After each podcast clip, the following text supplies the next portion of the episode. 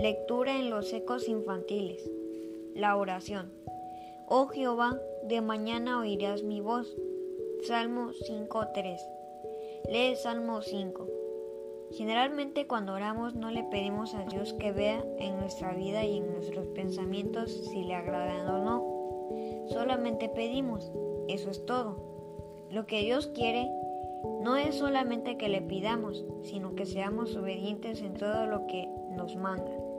En el Salmo 5, David pidió, pero también hizo promesas a Dios.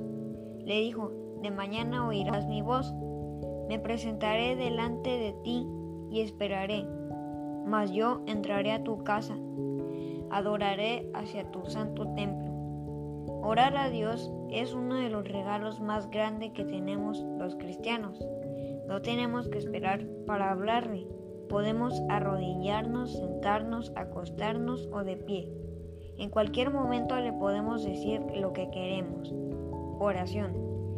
Dios, oro a ti y también te prometo que seré obediente a lo que me mandas. En el nombre de Jesús. Amén. Misionera Rebeca Ruiz Monzón. Salmo 5. Escucha, oh Jehová, mis palabras, considera mi gemir Está atento a la voz de mi clamor, Rey mío y Dios mío, porque a ti oraré. Oh Jehová, de mañana oirás mi voz, de mañana me presentaré delante de ti y esperaré. Porque tú no eres un Dios que se complace en la maldad, el malo no habitará junto a ti, los insensatos no estarán delante de tus ojos. Aborreces a todos los que hacen iniquidad, destruirás a los que hablan mentira. Al hombre sanguinario y engañador abominará Jehová. Mas yo por la abundancia de tu misericordia entraré en tu casa, adoraré hacia tu santo templo en tu temor. Guíame, Jehová, en tu justicia, a causa de mis enemigos. Endereza delante de mí tu camino, porque en la boca de ellos no hay sinceridad.